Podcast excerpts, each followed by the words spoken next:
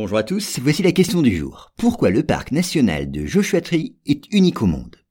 Les effets du réchauffement climatique, s'ils ne sont pas contenus, pourraient entraîner la disparition après 2070 du Joshua Tree. Or, cet arbre endémique des déserts d'Amérique du Nord se trouve surtout dans le parc qui a reçu son nom.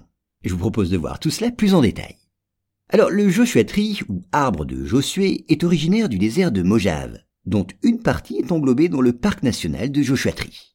C'est la raison pour laquelle le parc contient une grande partie de ces arbres qui ne poussent nulle part ailleurs que dans cette partie de l'Amérique du Nord. Et les effets du réchauffement climatique, on l'a dit, menacent cet arbre, considéré comme un trésor national. Toutefois, des chercheurs californiens viennent de révéler, dans une étude récente, que si à l'horizon 2070, des efforts sont consentis pour maîtriser les émissions de gaz à effet de serre, il serait possible d'épargner environ 20% des zones où pousse l'arbre. Par contre, si rien n'est fait, eh bien les chercheurs envisagent la possibilité d'une disparition totale de l'arbre de Josué.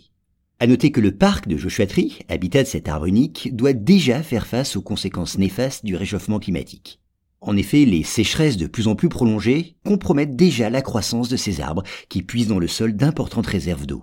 Cette adaptation aux conditions extrêmes du désert leur permet de vivre parfois plus de 200 ans. Pourtant, on ne les trouve déjà plus dans certains secteurs du parc devenus trop secs. Et puis ces sécheresses favorisent aussi les incendies, provoqués également par certaines retombées de fumée toxiques échappées des usines. Ces feux dévastateurs détruisent les arbres de Josué en masse, n'en épargnant qu'une petite partie. Alors pour éviter une mort annoncée de ces arbres emblématiques, eh bien on peut espérer que les dirigeants de la planète respecteront leurs engagements en matière de réduction des émissions de gaz à effet de serre. Cependant, des mesures locales peuvent être prises tout de suite pour limiter les dégâts. Un désherbage soigneux des zones concernées pourrait ainsi limiter la propagation des incendies.